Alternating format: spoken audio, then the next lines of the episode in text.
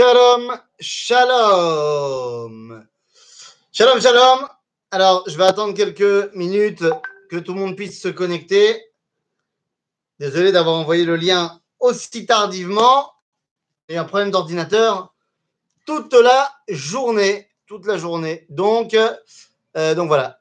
Alors, je vais encore attendre un petit peu, histoire que tout le monde puisse bien se connecter.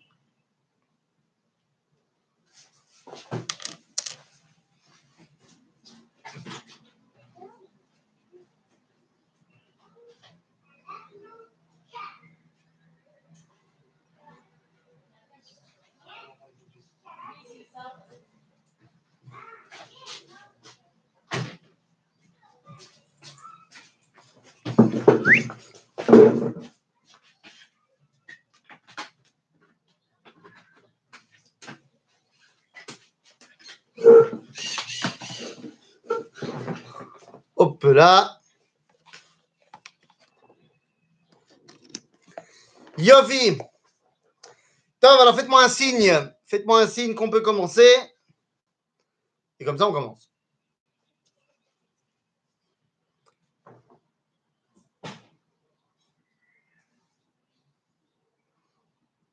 Shalom. Bon, alors c'est bon, alors je me dis qu'on peut y aller Yala.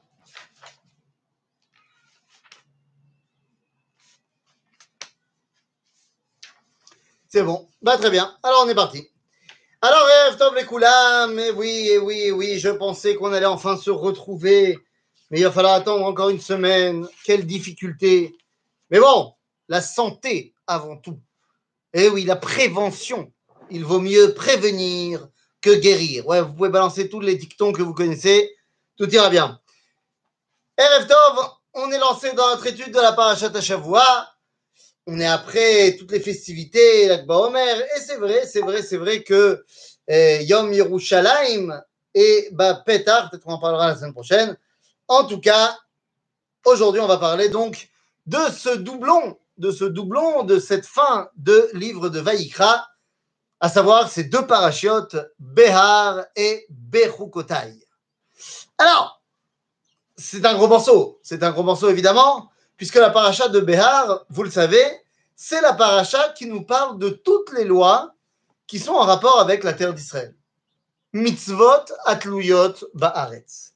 Et avant qu'on rentre dans le vif du sujet à proprement parler, eh bien, je voudrais poser une question. Est-ce que on peut être authentiquement un juif si c'est un juif authentique, euh, fidèle à son identité, si on décide que euh, toutes les mitzvot qui ne me plaisent pas, eh bien, je ne les fais pas. Voilà, la réponse est évidente, non. Est-ce que je peux être un juif authentique si je dis, euh, bon, écoutez, Shabbat, je suis pas fan, donc je fais pas Shabbat. Attends, attends, attends, deux secondes. Déjà pas Achat Behar avec le verset, le, verset 25. Deux secondes. C'est parce que tu lances comme ça, tu, c'est, mais c'est pas une question, c'est, c'est pas clair ce que tu me dis. Qui amour achira o macha achuzato akarovela vegal et mga achiv. Bah d'accord, mais qu'est-ce que tu veux que j'en fasse de ce verset? Si tu veux, as une question à poser, pose-la, mais là, j'ai pas très bien compris. Donc deux secondes. Donc, est-ce qu'on peut euh, euh, être un juif authentique si on rejette une partie de la Torah? La, la réponse est évidemment non. Est-ce que, par contre, on pourrait venir dire, s'il y a une mitzvah qui est trop dure à gérer, autant, eh bien, faire en sorte de ne pas se mettre dans une situation où je dois la faire? Ben, exemple, Shabbat, c'est très dur de faire Shabbat. Il est, j'envoie une halakha tous les jours pour faire Shabbat. Et donc, euh, ça veut dire qu'il y a plein, plein, plein de. Donc, on peut faire plein, plein, plein d'erreurs. donc, moi, je propose que pour euh, être sûr de ne pas faire d'averot pendant Shabbat, eh bien, on n'a qu'à tout simplement prendre des somnifères vendredi après-midi et on se réveillera samedi soir à Kol Comme ça, on n'a fait aucune avérote. Nous? On n'aura pas fait les mitzvot positifs de Shabbat, mais bon, au moins, on n'aura pas, pas fait d'avérote. Non, je vous dis ça pourquoi? Parce que euh, j'ai connu un homme qui est le fils d'un rabbin que nous connaissons tous très bien à Metz, euh, qui m'a dit, par rapport à la Shemitah, et il m'a dit ça la première fois où j'étais en Israël pendant la Shemitah, donc c'était, euh, je crois, trois ans après mon alia. Et moi, j'étais complètement émerveillé par la possibilité de faire les mitzvot de la Shemitah. Et je m'étais préparé, tout ça, j'avais appris bien les choses. Et lui, il me dit, écoute, moi, pendant la Shemitah, pas de problème, euh, je n'achète que chez les Arabes. Ah bon? Pourquoi pas? Pourquoi tu fais ça? Il dit, pas comme ça, je tombe pas sous le coup de la Shemitah. Entre parenthèses, j'ai connu quelqu'un de mieux. Alors là, c'est le pam-pam du pam-pam. C'est un Américain Ce qui dit le les seigneurs de la terre et les grandes générations rendront des comptes sur ma maison abandonnée objet des proches. Ah oui, d'accord, évidemment. Bah, oui, oui, oui. Deux secondes, deux secondes. Attends, on n'est qu'à l'introduction. L'athlète. Bekitsour, euh, j'ai connu quelqu'un d'autre qui était, alors euh, lui c'était le pom-pom, un Américain qui tout simplement, il habitait en Israël, mais dès qu'arrivait la Shemitah, il prenait l'avion et il repartait vivre en Amérique pendant un an pour être sûr, tu comprends, de ne pas faire d'Averod, c'est très important, euh, les Averod de la Shemitah. Très, très important. Et donc, le mec, il décidait tout simplement de, dégarpir euh, et de passer l'année de la Shemitah en route arrête. Mais, mais, mais c'est fantastique, cette histoire. C'est fantastique. Les gens fuient la possibilité d'être reliés à une centaine de mitzvot. Parce que c'est de ça qu'on parle, pas que de la Shemitah. Mais mitzvot atluyot ba'aretz, les mitzvot qui dépendent donc de la terre d'Israël, c'est une centaine de mitzvot. Quand on sait, on va faire un peu de maths, quand on sait que si on est en même temps un homme, une femme, un Cohen, un Lévi, un Israël, un riche, un pauvre, un marié et un divorcé, tout ça en même temps, et que j'habite à Paris, je ne peux que gratter les 100 mitzvot, la centaine de mitzvot sur les 613. C'est-à-dire que je ne peux faire qu'un sixième de la Torah quand je suis en Laret. En étant en Israël, je rajoute une centaine de mitzvot. Et l'écrasante majorité des mitzvot dépendent du Beth Amikdash, donc Bezrat Hashem. Mais le Beth Amikdash dépend lui aussi de la terre d'Israël. En d'autres termes, la paracha de Behar nous dit, quand on commence la Torah, de cette paracha, et on dit tout de suite, Vaïdaber Hashem el Moshe Behar Sinai est mort. Et tout de suite, Rachid dit, Ma'inyan Shmita Behar Sinai. Pourquoi est-ce qu'on nous parle de la Shmita? Parce que ça va être ça, toutes les lois qui vont commencer la paracha. Pourquoi on nous parle de la Shmita au Har Sinai? Qu'on nous en parle à la fin de Devarim, juste avant de rentrer en Israël. Mais pourquoi est-ce qu'on nous en parle ici, au Har Sinai? C'est dans tellement longtemps qu'on va les utiliser. Parce que tu aurais pu penser vu que la Torah a été dans le désert, a été donnée sera dans le désert, eh bien, tu aurais pu penser que l'attachement à la terre n'est que a posteriori. Et que donc, quelque part, il y a un idéal de s'attacher à la Torah à un endroit qui n'est pas l'endroit de la Torah. Et tant bien que bah, les gens pourraient se dire, s'ils sont en route la que l'attachement à la terre n'est pas essentiel. Ce c'est pas parce qu'on n'a pas pu faire une mitzvah pendant 2000 ans qu'elle n'est pas essentielle. C'est juste qu'on n'a pas pu la faire. On n'a pas pu prier en mignane pendant deux mois. Ça ne veut pas dire qu'il ne faut pas prier en mignane. Dès qu'on peut, eh ben on le fait. J'aimerais bien voir, moi, si les minyanes mirpasot, ils vont continuer quand on réouvrira officiellement comme il faut les synagogues. J'espère que non. Il faut un makom tfila. Alors quand on n'a pas le choix, on n'a pas le choix. Besséder mais ne faisons pas de quelque chose qui est euh, un cas de force majeure un idéal de vie. Am Israël a survécu en exil, Zénachon. Mais depuis quand l'exil devait devenir un idéal? La paracha de Béhar marque notre lien avec le troisième pilier pour permettre la rencontre à Dieu, comme on avait vu la semaine dernière. Le pilier 1, d'être l'identité à laquelle Dieu veut s'adresser. Le deuxième pilier, les temps de rencontre avec le Créateur, Gdusha Ba'adam et Gdusha Bazman. Et il y a évidemment également la Gdusha Bamakom. Et cette Kedusha Bamakom, mais elle est fondamentale, bien évidemment.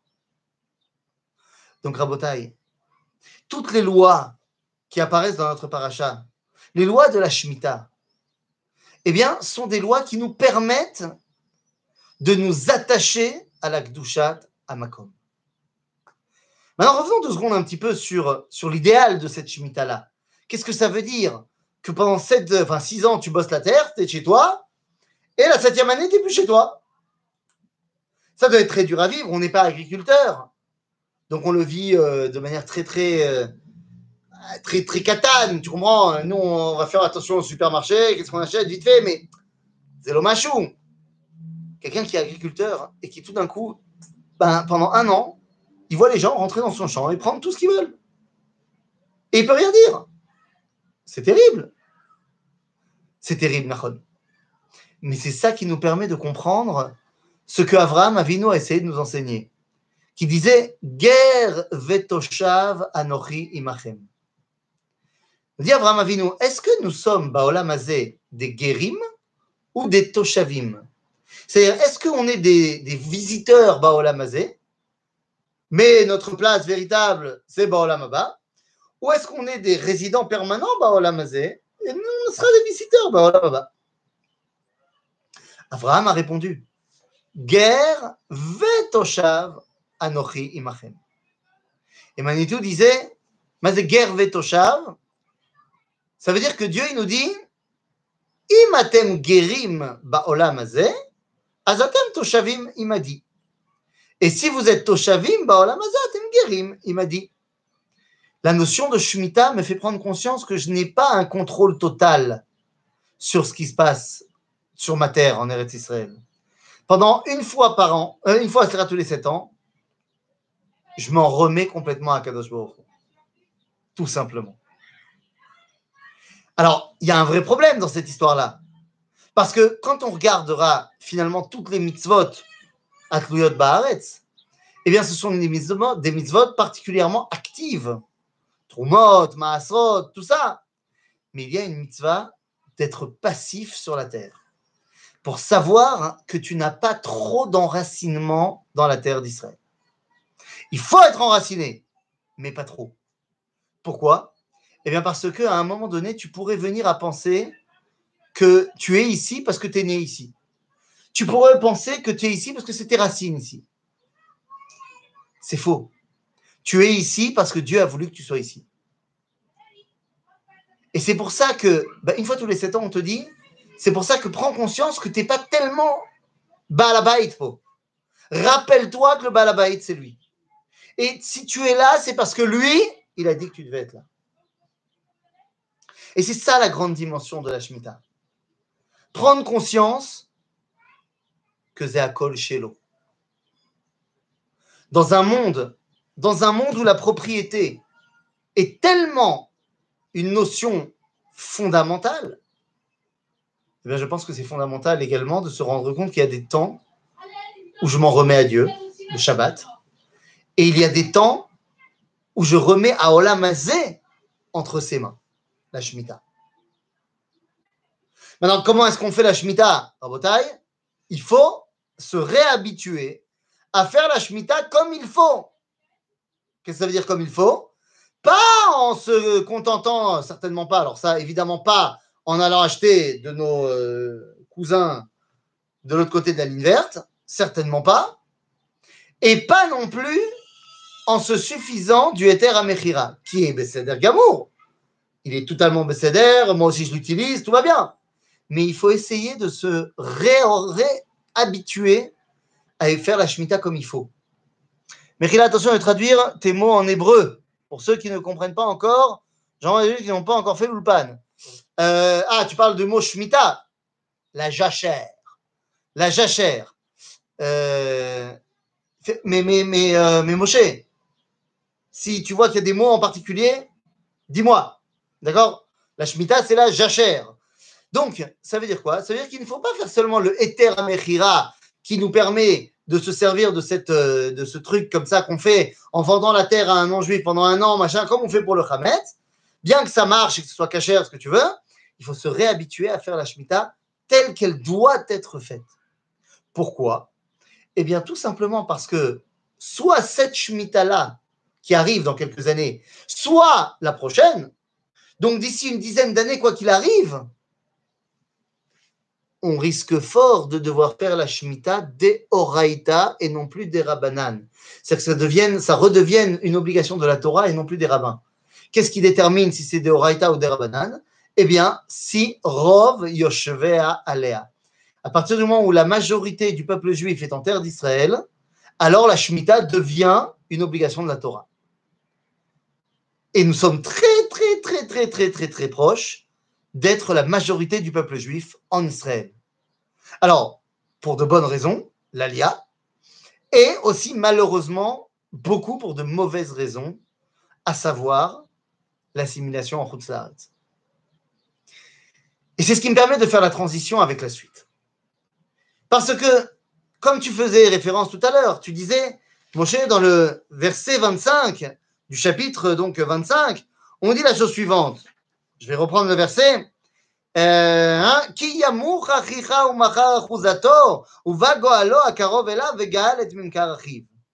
si jamais quelqu'un a vendu sa son, son, territoire, eh bien c'est à son proche de venir racheter le territoire. Et effectivement, le Rachaim Akadosh va tout simplement faire cette analogie en disant que Dieu avait la terre d'Israël, il l'a vendue au Goïm, et c'est donc aux proches de Dieu de venir faire Geulat Haaretz. C'est qui les proches de Dieu? Anachnu, c'est nous le Bnei Israël. Et donc il faudra effectivement que les gens viennent rendre des comptes, parce qu'ils n'ont pas voulu récupérer la terre d'Israël. En cela, l'un des plus grands, un des plus grands tzadikés Ador, enfin Ador, de la génération précédente, précédente, c'est évidemment le baron euh, de Rothschild. Et bien sûr, grâce à lui, on a pu racheter énormément de territoires en Israël. Et grâce à lui, d'autres philanthropes l'ont fait également. Moshe Montefiori, Turo, Bekitso. Grâce à ces gens-là, eh bien, on a pu retrouver une grande partie de notre terre. C'est donc l'implantation dans cette terre qui nous permet, une fois tous les sept ans, de se détacher un petit peu.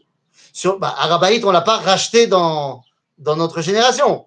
Arabaït, David l'avait acheté déjà. Donc c'est bon, c'est déjà fait. Maintenant, évidemment, on a conquis le Arabaït. Évidemment. Et il est temps de prendre conscience de ce que ça veut dire, Arabaït Beyadenu. Mais ça, on en parlera peut-être plus euh, à l'époque de euh, Yom Yerushalayim. Donc, le fait qu'on se soit implanté en terre d'Israël nous permet eh ben, de pouvoir s'y détacher pendant un an pour mieux la retrouver après. C'est la paracha de Behar qui permet d'ouvrir la paracha de Bechukotai. Puisque la paracha de Béhar, avec son attachement à la terre d'Israël, eh bien, nous permet de comprendre qu'il y a un intérêt à être attaché à ce monde-ci. Ben oui, parce que tant que dans ce monde, ceux qui règnent, ce sont les non-juifs, qui ne nous veulent pas que du bien, ben, pour le peuple juif, s'attacher à, à Olamazé, ah, l'omachou, ça vaut pas tellement le coup. Et effectivement, pendant 2000 ans, ben, les juifs n'étaient pas, tellement attachés à ici. Mais oui, puisque Olamazé était pourri. C'est ce qu'on appelle l'exil. L'exil, c'est Olamazé égale pourri. Pas shoot. Et c'est pour ça que lorsque tu commences par la paracha de Behar, alors tu comprends ce que veut dire le verset qui ouvre la paracha de Bechukotai. Puisque dans la paracha de Bechukotai, eh bien, on vient et on te dit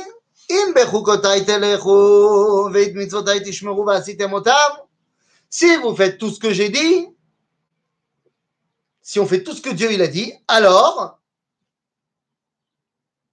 eh bien les rabbins, depuis 2000 ans, nous ont dit si on fait tout ce que Dieu il a dit, alors, eh ben alors tu auras un olamaba de folie, tu auras une, une villa, trois étages, piscine dans le olamaba.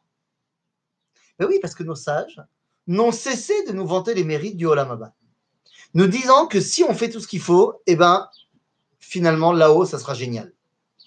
À tel point que c'est devenu ben, un must incontournable, par exemple dans la tfila. Dans la tfila, on nous parle toutes les cinq minutes de ce qu'on fait, ben, et la ville, Olam La Mishnah nous dira Kol Israël, Shlem Chelek Leolam Haba. Ouais, c'est vrai. C'est vrai, si tu demandes à un rabbin, qu'est-ce que j'aurai en récompense du fait que j'ai bien servi Dieu, eh bien, tu auras un, super monde à venir. C'est pas ce que Dieu il a décidé de dire. C'est pas ce que la Torah nous dit. La Torah ne nous parle pas du Olam La Torah nous dit si tu fais tout ce que je t'ai demandé, je te donnerai un gros chèque, un gros compte en banque. Venatati gishmechem beitam. C'est-à-dire,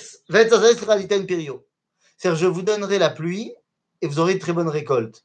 Bah, pour un peuple qui a 90%, 99% agriculteurs à l'époque, bah, que Dieu il donne la pluie et qu'il fasse une bonne récolte, ça veut dire qu'ils aient plein de fric, les gens. Genre, qu'est-ce qu'on te promet si tu fais très bien ce qu'il faut dans la Torah? Eh bien, on te promet au lamazé. Comment est-ce possible qu'il y ait une telle contradiction entre bah, Anarnou, c'est-à-dire euh, les Juifs Bédoré Dorot et l'enseignement de la Torah? Comme je l'ai dit, pour une raison très simple. Lorsqu'on est à la maison, qu'on a vu Parachat Béar en premier, alors, bah, Olamazé, il vaut le coup. En période de Géoula, ce monde-ci, ça vaut le coup. Mais en exil, en exil. Mais, mais, mais, non, mais ce monde-ci, il est pourri. Donc je me rattache à ce que je peux. La question est de savoir pourquoi la Torah ne parle pas du Olam Abba. Qu'elle mette l'accent sur le Olam je comprends, je viens d'expliquer. Mais pourquoi elle n'en parle pas? Le Olam Abba, après le Barthénora, c'est le Olam après Triat Ametim, non? Qu'en penses-tu? Shoot. Le Olam Abba, tu, ta question, elle, reflète ce que je voulais dire. Pourquoi la Torah n'en parle pas? Nous dit le Rambam dans Moréa Nevuchim, tout simplement parce que personne, y compris Barthénora, ne sait exactement ce que c'est. Et donc, comme on ne sait pas ce que c'est véritablement le Olam Abba, eh bien, la Torah ne va pas parler d'un truc qu'on ne peut pas comprendre. La Torah ne parle pas de frikin parce que bien que ce soit quelque chose de fondamentalement important au niveau spirituel, le de flux, et bien dans la mesure où on ne sait pas ce que c'est, la Torah n'en parle pas. Donc le Rambam dira, la Torah n'en parle pas parce qu'on ne sait pas ce que c'est, on ne peut pas comprendre ce que c'est. Donc la Torah parlera par contre de ce qui nous permet d'y arriver. Et donc elle nous parlera beaucoup de la chorma, qui nous permet de nous élever pour arriver au Lamaba. Il est fait. Très rambamique comme réponse. Rabbi Yehuda Alevi, dans le Sefer Akuzari, a une autre réponse. Pour lui, ce n'est pas du tout la raison de pourquoi on ne parle pas du Olam dans la Torah. Rabbi Yehuda Alevi dit tout simplement, le Mahamar Sheni, pourquoi est-ce qu'on ne parle pas du Olam dans la Torah? Parce qu'on s'en fout. Velama, on s'en fout? Eh bien, un, parce qu'on va tous y aller, parce que et deux, parce que c'est lo chashuv. Maché chashuv, c'est azé. Quel est l'argument de Rabbi Uda Levi ben, Tout simplement, si ce qui était important c'était olam abba, Dieu nous aurait mis olam abba. Aval Dieu nous a mis olam azé et nous a demandé de parfaire olam azé. Donc ce qui est important pour la Torah, c'est notre travail, notre rôle ici. Donc on ne parle pas dans la Torah du Olam Abba. Oui, il y aura des allusions, mais on ne nous en parle pas concrètement. Parce que ce qui est important et ce qu'il faut mettre dans la tête du peuple juif, c'est que ce qui est important, c'est Olam Azé. Le problème, le problème, c'est que tout ce que je viens de dire n'avait pas d'écho pendant 2000 ans. Tout simplement parce que pendant 2000 ans, eh bien, je vous ai dit, on s'est retrouvé exclu de Sipuré à Olamazé, des histoires de ce qui se jouait ici. Et comme on s'est retrouvé exclu de tout cela, eh bien, je dis, on a mis un idéal de vie à la recherche du Olamaba. Et mieux que cela, mieux que cela, enfin pire que ça, excusez-moi, pire que cela, non seulement on a mis comme idéal la recherche pour arriver au monde à venir, mais en plus de ça, on a commencé à idéaliser l'exil. Il y avait un rabbin, un très très grand Talmid Racham, sans aucun doute, une figure de la Torah et, un grand, un, grand manig du peuple juif, euh, qui malheureusement s'est complètement planté dans sa lecture du sionisme, qui s'appelait le Rav Elchanan Wasserman. Rav Elchanan Wasserman, il a écrit un livre contre le sionisme qui s'appelle Kovetz Ma'amarim, qui est terriblement erroné. Alors, pas au niveau des arguments de la Torah, ça, ça il a ses arguments, euh, je pense qu'il a tort, il n'y a pas de problème, mais non, il est erroné au niveau des données historiques qu'il donne sur le sionisme. Et c'est malheureux qu'on l'ait induit en erreur. Tu vois que le mec, il ne connaissait pas son sujet. Mais enfin bon, quoi qu'il en soit, Rebbe Wasserman, il a évidemment interdit à sa communauté de partir en Israël, machin. Il y a une anecdote, j'ai rencontré un homme, Mahon Meir, qui raconte que son grand-père était un élève de Rebbe Wasserman. Et il voulait partir en Israël. Mais Rebbe Khan, il a dit, personne ne part. Et c'est lui qui était capable de donner des certificats pour sa communauté en tant que chef de communauté. Donc si quelqu'un voulait partir, il fallait le ishour de Rebbe Khan. Il a dit non, pas du tout. Seulement le mec, il a dit, je m'en fous. Il a dit à sa mère, je partirai, même sans certificat. Et elle, elle voulait qu'il parte euh, dans de bonnes conditions. Donc elle est partie dans le bureau de Rebbe Khan. Elle a dit, euh, Rebbe Khan, je suis d'accord avec vous, mais mon fils, il veut partir, il partira. Donc je ne partirai pas de ce bureau tant que vous ne me donnez pas un certificat. Et Rabbi Khan, il a essayé de lui dire, mais c'est terrible, il va partir en Israël, il va s'assimiler, il va rejeter toute la Torah, et il va être perdu pour le peuple juif. Elle a dit, je sais, mais elle va la sauter. Et au bout de trois jours où elle était plantée là, il lui a signé le certificat, elle a donné à son fils, et il est parti avec un certificat. Le grand-père est arrivé en Israël, il s'est marié, il a fondé une famille, il a aujourd'hui, si je ne me trompe pas, 23 euh, petits-enfants et quelque chose comme une cinquantaine d'arrière-petits-enfants. Il n'a rien perdu de sa Torah, au contraire, il est devenu un grand Talmid Racham et pratiquement tous les membres de sa famille sont, des Talmid Rachamim, des enfants, des petits-enfants, machin, tous dans la Torah. Et c'est le seul survivant de toute sa famille, une famille de huit frères et sœurs, euh, qui ont tous été massacrés dans la Shoah comme toute la communauté de Rebbe Khan Wasserman et le Rav avec eux. Donc, une très mauvaise lecture de l'histoire. Mais le pire dans tout ça, c'est qu'il avait une réflexion toranique derrière, par rapport au verset de notre paracha de Bechukotai, qui nous dit que si on ne fait pas ce qu'il faut, eh bien, on sera envoyé en exil. C'est la malédiction ultime de la Torah, que si tu fais pas ce qu'il faut, tu respectes pas ce que Dieu a dit, tu pars en exil. Et Rebbe Khan, il dit de l'exil, qui ne nous a fait aucun mal. Oui, au niveau individuel, pauvre Cham, ça a fait des, dégâts. Mais au niveau spirituel, l'exil ne nous a fait aucun mal. Nous avons réussi à garder une Torah excellente en exil.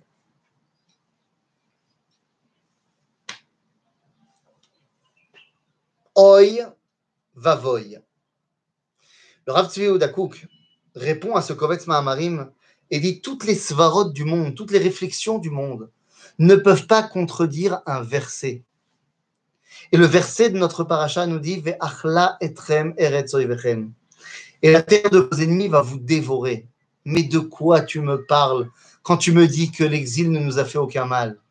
D'abord, physiquement, bon, certes, à la décharge de Rebel Khalan, il a écrit ça avant la Shoah. Mais, bon, même avant la Shoah, je t'en prie, physiquement parlant, vas-y, les pogroms, et, moralement parlant, hmm, spirituellement parlant, tu veux qu'on parle de ce qu'a fait l'exil? Mais c'est pas la peine de remonter au XXe siècle. Hein le Talmud de Babylone ne se cherche pas d'excuses. Le Talmud de Babylone, qui est écrit donc à Babylone, va commenter le verset de la Megillat Echa, qui dit car tu m'as euh, installé ici comme un mort-vivant, nous dit le Talmud de Babylone, dans le traité de Sanhedrin, à la page 26 ou 24, je ne me rappelle plus, Zo Talmuda Shel Bavel. C'est qui les morts-vivants C'est le Talmud Bavli. Le Gaon de Vilna dira, dans le Sifra d'Itzniota, enfin dans son commentaire du Sifra d'Itzniota, il dira Je ne comprends rien à la Torah et c'est à cause de Vilna. Disait ça le plus grand Amitracham de notre époque, enfin de son époque. Je suis à Vilna, donc je comprends rien. C'est la vie. À Galout, Zeklala. Et ça, c'est très dur de s'en défaire. Parce qu'on a tellement réussi à survivre à cette galoute qu'on se rend même plus compte que c'est une klala. Qu'on se rend même plus compte qu'au niveau spirituel, on est devenu des chrétiens là-bas. Alors oui, il y en a qui ont réussi à s'enfermer au Beth Midrash. Mais parlons du peuple juif, qui est devenu dans ses concepts complètement chrétiens. C'est terrible. Voire complètement musulman, ça dépend où il est parti en exil. Quand je vois les différents pèlerinages, vu, bon, Zoom cette année, ça a l'air. Et je ne veux pas ici mettre, euh, euh, enfin, porter atteinte à quelque édat que ce soit. Ce que je vais dire marche pour les Chabadnikim qui vont faire leur pèlerinage euh, trop souvent à New York. Ça vaut pour les Chassidim qui vont faire les pèlerinages sur les Kivret Sodikim en Pologne. Ça vaut pour euh, toutes les personnes qui vont faire le pèlerinage à la Griba. Ça vaut, pour tout le monde, ce que je vais dire. Regardez cet attachement à Chutz Laaretz. Zechaval Meod. Zechaval Meod, ça n'amènera à rien. Je me souviendrai toujours d'une discussion que j'avais eue il y a longtemps avec mon oncle, qui me disait que la première fois où il a été en Pologne sur la, tombe du Rémo, Moshe Isserles, il a été émerveillé par le Réma, il a par, par, l'endroit, la choule du Réma, la chaise du Réma. Et je lui ai dit, tu sais, l'année dernière, on a été sur, ensemble sur la tombe de Rabbi Shimon Bar Yochai. Ils ont la Iloula le même jour, l'Akba Omer. C'est aussi la Iloula du Réma. Je t'ai pas vu comme ça. Il m'a dit, Nachon, t'as raison. Mais en même temps, c'est parce que j'étudie le Réma tous les jours. J'étudie pas Rabbi Shimon tous les jours. Je dit, bah, pourquoi pas? Pourquoi pas? Mais au-delà de ça, c'est qu'une histoire de j'étudie ou de proximité dans le temps. On parle ici des Gdoshim de Eretz Israël. On peut même pas comparer la grandeur de l'un par rapport à l'autre, tellement le fossé est énorme. Car la Torah d'ici est une Torah de vie. Il y avait au début du XXe siècle un, cas unique dans la littérature juive du, 20e, du début du XXe siècle en Israël. Il y avait beaucoup de gens qui étaient des écrivains, mais personne n'était religieux. Il n'y avait au début du XXe siècle qu'un seul écrivain qui était écrivain, mais également religieux. Il s'appelait Asofer Alexander Zuskind Rabinovich. Et on l'appelait par euh, ses initiales Asofer Hazar. Et il écrit un jour une lettre au Rav Kook, qui était la faute des Moshavot. Une lettre terrible où il dit euh, Je suis outré par la littérature juive et tout ça. Il parle de, de, de, de paysages, il parle de, choses futiles, il parle d'amour, il parle de, de romans. C'est n'importe quoi. La littérature juive, c'est pas pour faire des romans. La littérature juive, c'est pour parler que de Kodesh. Tout ce qui n'est pas du Kodesh, c'est bon pour les goïms, c'est pas pour nous. Il pensait avoir, euh, je sais pas moi, un chizouk du Rav Kook qui lui répond Je vois par ta lettre à, à quel point la galoute est encore présente, Betor Nishmatra comment l'exil est encore présent en toi? Comme disait Manitou, c'est beaucoup plus facile de sortir d'exil que de faire sortir l'exil de nous. Dit, mais ça, c'est une réflexion d'exil, de dire que le juif authentique ne doit s'occuper que de Torah. Le juif authentique, il doit s'occuper de vie, de tous les domaines de la vie. Parce que Dieu n'est pas le rave du Beth Midrash du monde, il est le roi du monde. Il est le patron de tout ce qui se passe ici. Et donc, il faut pouvoir dévoiler à Kadosh Baruch dans tous les domaines de la vie. Et non pas seulement dans le Beth Midrash. C'est ce que nous apprend par exemple Boaz. Vous savez, on est dans la fin de. Enfin, la fin, c'est encore un petit peu, mais on s'approche de la fin de Sfirat HaOmer, Chag Shavuot, Chag Shavuot que j'espère qu'on vous retrouvera tous à la synagogue de Shorashim, qui, je l'espère, pourra réouvrir à ce moment-là bien comme il faut, et qu'on aura un Shavuot euh, Besimcha dans notre communauté. Et à Shavuot, on a l'habitude de lire le livre de Ruth, Megillat Ruth. Et là-bas, on nous parle de Boaz. Boaz, Gdolador. Ah, Boaz, c'est le Gdolador, il n'y a pas de problème. De sa génération, il n'y a pas de débat, c'est lui le patron. Et Boaz, eh bien, il dit la chose suivante. Enfin, pas lui. On nous dit sur Boaz la chose suivante. L'époque, c'est l'époque de la moisson. Et donc, comment ça marche à l'époque? Bah, Tu vas simplement tu vas récolter ton champ, mais tu ne réussis pas tout en une journée. Tu as des grands champs. Donc, qu'est-ce que tu fais pendant la nuit? Bah, Tu as fait plein de, de, meules de foin, enfin de, de, je sais pas, comment ça marche euh, Les épis de blé, quoi, que tu as mis en, tas. Et tu dors euh, sur place pour pas qu'il y ait des voleurs qui viennent te prendre ta récolte. Et donc, nous dit le texte de la Torah, dans le chapitre 3 de Route Vayochal Boaz Vayesht. Vayitav Libo. Al. Et Boaz a mangé et Boaz a bu et il a kiffé et il a été dormir à côté de l'argent, à côté de la pile de foin. Voilà ce qu'on a à nous apprendre sur Dolador. Il a mangé, il a bu, il a kiffé, il a fait dodo. Nos sages dans le Talmud ont un problème avec ce verset. Et donc ils vont dire Vayoch al Boaz c'est-à-dire qu'il a mangé, il a bu, mais attention, il a mangé les shiurim, pas trop, et, pour ça, pour faire Birkat Amazon, faire une mitzvah. Vayitav libo bedivre toire. Comment il a kiffé? Il a fait un Dvar Torah. Vayitav libo bedivre Torah. Oh. Mais il a fait dodo, mais pas trop, hein, parce qu'il fallait être en forme pour Tikkun Chatzot et tout ça. Genre, on m'a fait passer Boaz pour un religieux. Le Rav Kook, dans Shmonek Vatsim, il répond et il dit le problème, c'est que comprendre comme ça la Gemara, hein, ça veut dire que les sages du Talmud ont rajouté des choses qui n'étaient pas marquées dans le verset. Dans le verset, il y a juste marqué Vayochal Boaz, Vayetav Libo. Dit le Rav. Il faut comprendre le Talmud de la manière suivante. Vayochal Boaz Vayesht, Vayitav Libo Bedivre Torah. Boaz a mangé, il a bu, il a kiffé par des divrei Torah. Aval pas qu'il a dit des divrei Torah. Chez Torah achila atzmam, nous dit le Rav Que c'est quoi le dvar Torah de Boaz? C'est le repas de Boaz. Boaz il mange, c'est un dvar Torah. Boaz il boit, c'est un dvar Torah. Pashut kacha.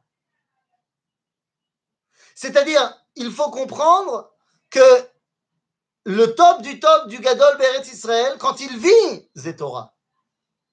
Pas besoin de nous dire des, mots de Torah. La vie, c'est la Torah. Alors ça, c'est vrai dans tous les cas, quand tu es quelqu'un qui est à ce niveau-là. Que il suffit de voir alichot olam, vezet Torah. C'est exactement de cela qu'on parle. J'ai raconté cette histoire des, centaines de fois peut-être, parce qu'elle est tellement, euh, enfin pour moi c'est tellement une histoire de, vie quoi. Et il me manque parce que je ne l'ai pas vu depuis euh, le confinement.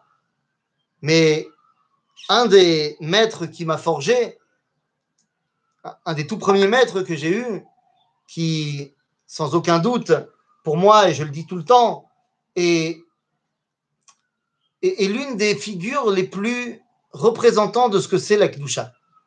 C'est comme ça que je le ressens, cet homme.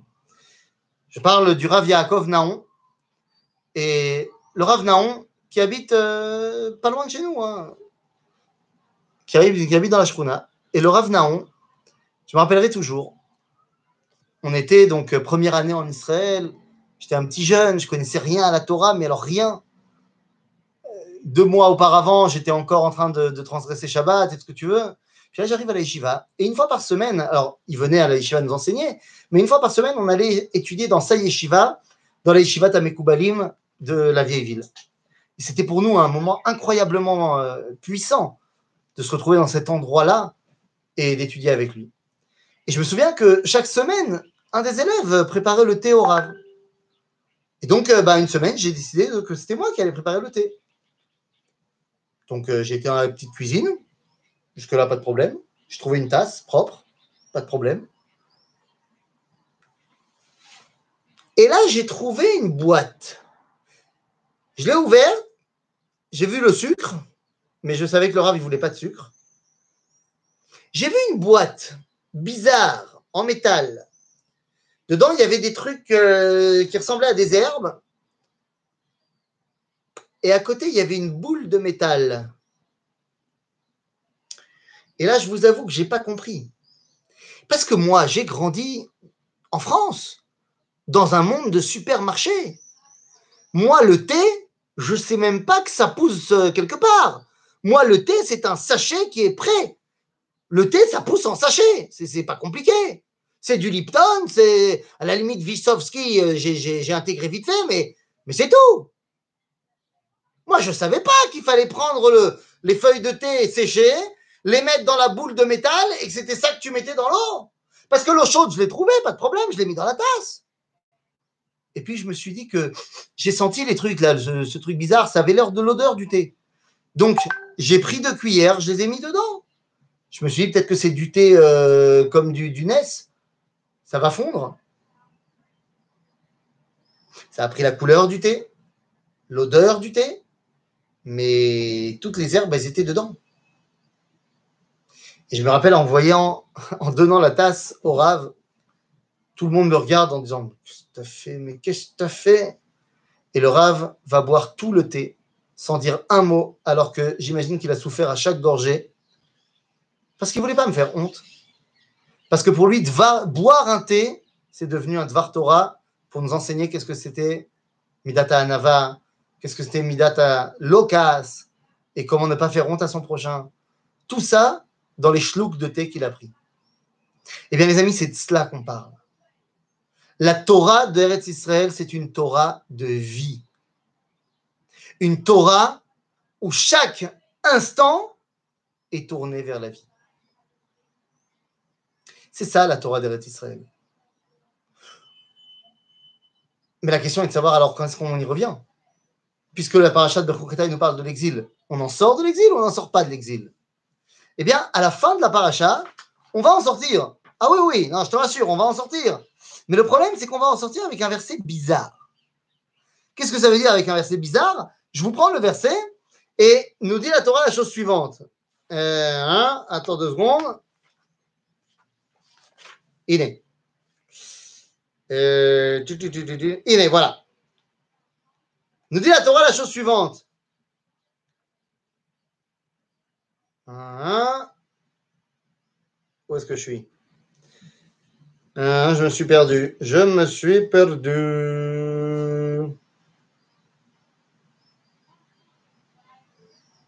Nous alors, où est-ce que c'est?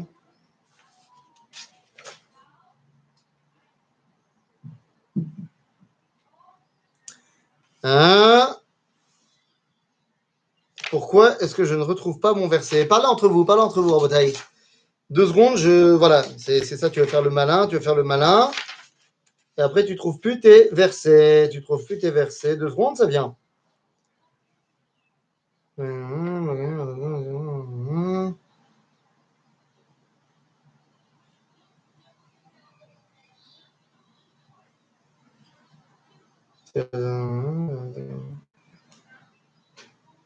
Ah, voilà. Voilà, voilà, voilà. Excusez-moi. Et donc, finalement, donc, à la fin de l'histoire de l'exil qui nous est présentée dans le chapitre 26, eh bien, la Torah nous dit la chose suivante.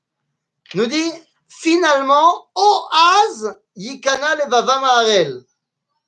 C'est-à-dire qu'on nous dit que finalement, Veshavu, Veirtsu et Avonam.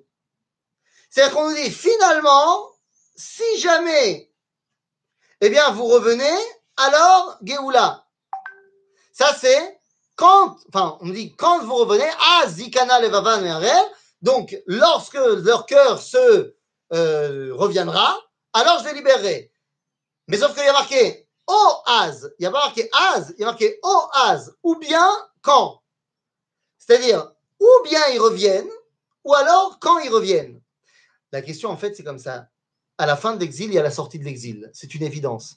Mais la question, c'est est-ce que cette sortie d'exil dépend du fait qu'on fasse teshuva ou pas Eh bien, en fait, tout est réuni dans ces oaz. Et la réponse, c'est une marloquette entre Rabbi Eliezer et Rabbi Yoshua. Rabbi Eliezer dit qu'il faut faire teshuva pour avoir la Géoula. Rabbi Yoshua dit que non. Et la teshuva est que non.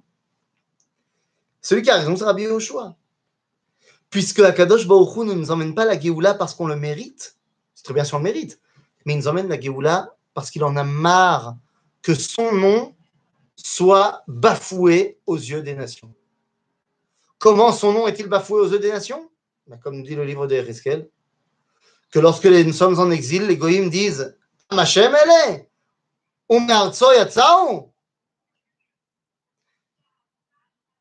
Oui, oui, Rosie, bien sûr. Bekitsour, ça veut dire quoi? Ça veut dire que la plus grande Chilou Lachem, c'est lorsque Am Israël est en dehors d'Eretz Israël. C'est le plus grand Chilou Lachem qui soit. Et là, je vais le dire. Oui, je vais le dire. Et oui, je vais me mettre plein de gens à dos. Mais avant de le dire, je vais dire que je suis pour la Torah, je suis pour la pratique des mitzvot. Torah is beautiful, Torah is good.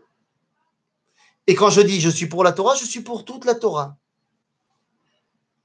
Mais pour la grandeur du nom divin, il est mieux que le peuple juif soit à la maison, même s'il ne, pratique pas la Torah, plutôt qu'il soit dispersé en Chutz même s'il pratique la Torah.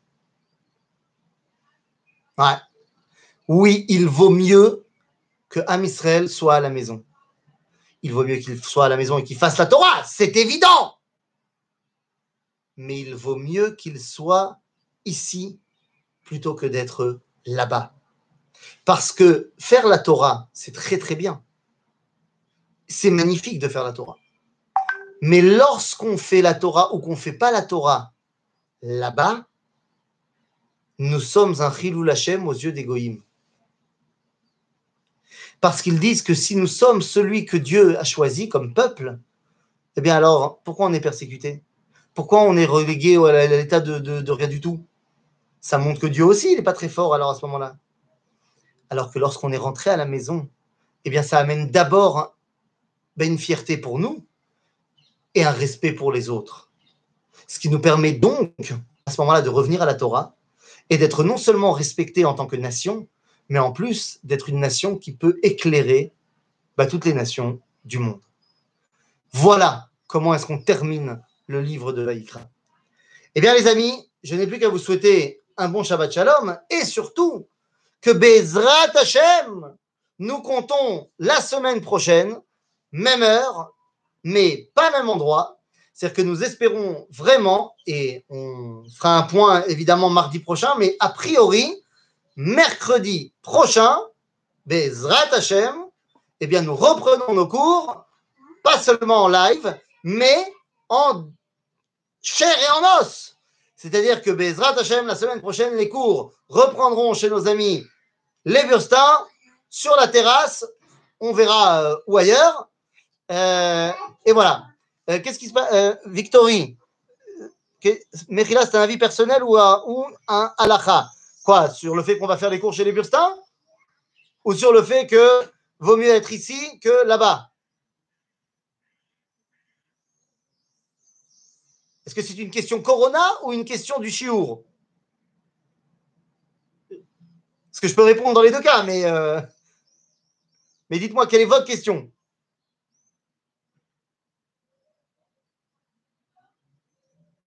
Vite, vite, vite. Oui, au moins quand on refera les cours en chair et en os. Oui, le deuxième. Oui, le deuxième quoi? Vous êtes, dur hein, avec moi. Hein oui, le deuxième, le corona, donc. Bon, euh, est-ce que c'est mon avis personnel qu'il euh, il vaut mieux être en live, euh, en chair et en os, pour étudier la Torah? Oui, c'est évident que c'est mon avis personnel et c'est aussi la halakha. Ah Oui, bon, je vous taquine, hein, j'avais compris. Est-ce qu'il vaut mieux être en Israël ou est-ce qu'il vaut mieux vivre en France? Est-ce que c'est un avis personnel ou une halakha? De toute façon, tout halakha est d'abord et avant tout l'avis personnel du Rav qui a donné la halakha. Donc ça, c'est la première chose. Deuxièmement, Ça ne peut pas être une halakha générale pour la simple raison que la halakha n'est pas générale. C'est-à-dire que oui, au niveau général, il faut vivre en Israël. Tu sais pourquoi? Parce que c'est une mitzvah de vivre en Israël. Donc c'est même pas un débat à ce niveau-là. Au niveau, si tu parles de manière générale, est-ce qu'un juif, il vaut mieux qu'il vive en Israël ou en arrête Vivre en Israël, c'est une mitzvah. Point. Donc est-ce qu'un juif, il doit faire les mitzvot? Oui. C'est comme si tu me disais, est-ce que vaut mieux qu'un juif, euh, il fasse Shabbat le Shabbat ou qu'il le fasse le mercredi Non, il faut faire le Shabbat. Pourquoi? Parce que c'est comme ça la mitzvah. Donc c'est une mitzvah d'habiter en. Point. Maintenant, pourquoi je dis que ce n'est pas une halakha générale? Parce que maintenant, il va falloir demander au cas par cas par rapport à la personne qui vit en France ou ailleurs. Est-ce que pour lui, à ce moment-là de sa vie, dans ces conditions à lui, il vaut mieux qu'il revienne vivre en Israël ou pas? Sans connaître la situation, je serais tenté de dire que oui, mais on ne sait jamais. Peut-être que pour des raisons médicales, pour des raisons de Parnassa, peut-être pour, plein de raisons, il vaut mieux que pour le moment, il reste en France. J'en sais rien. C'est pour ça qu'au niveau halachique, la halakha, c'est toujours du cas par cas. Et chaque personne devra demander à son rave qui le connaît et qui connaît sa situation, eh bien, la question en question. Mais pour ce qui est du cas général de savoir est-ce qu'il vaut mieux être en France ou est-ce qu'il vaut mieux être en Israël, à taille, Dieu nous a donné la Torah et dans la Torah, ben, il y a des mitzvot et parmi ces mitzvot, il y a Vishavtem, Vorashtem et Haaretz, Vishavtem ba. Venatati lachem et Eretz Kenan, lachem l'Elohim. Point. Ce qui amènera le Talmud dans le traité de Ketubot à la page 110 de dire que tout celui qui habite en dehors d'Israël ressemble à celui qui n'a pas de Dieu. Parce que Dieu a marqué dans la Torah, je vous ai donné la terre d'Eretz Israël pour être votre Dieu. Donc si on n'est pas en Israël, il n'est pas notre Dieu.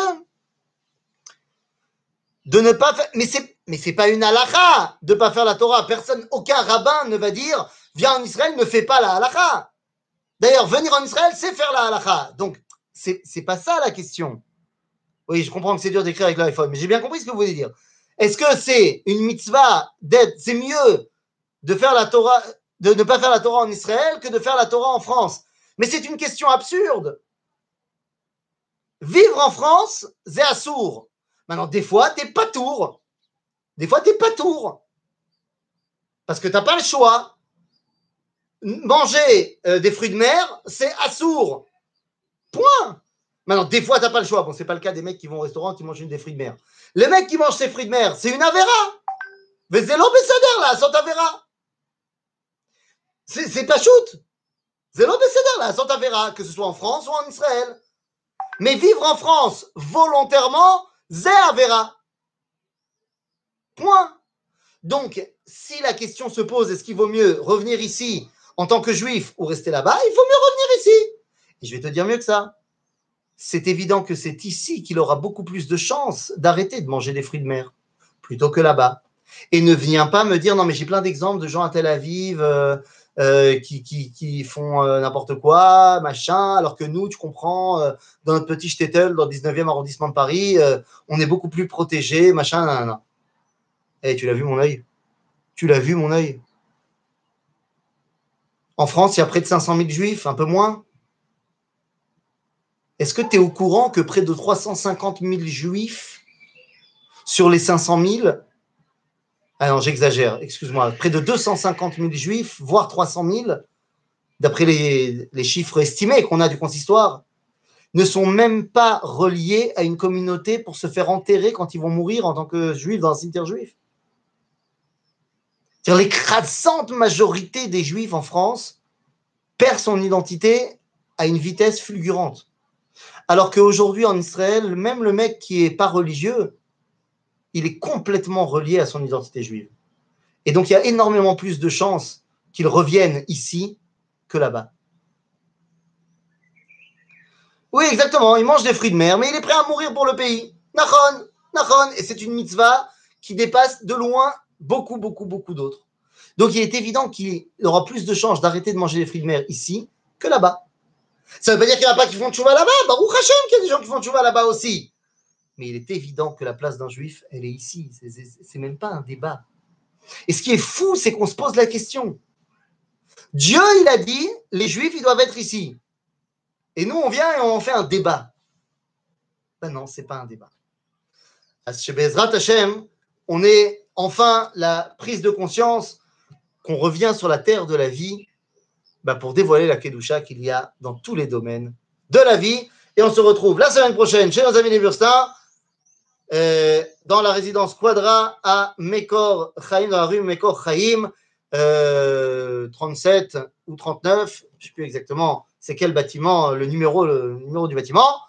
Euh, et voilà, et voilà, et comme ça on pourra enfin se revoir parce que vous m'avez grandement manqué.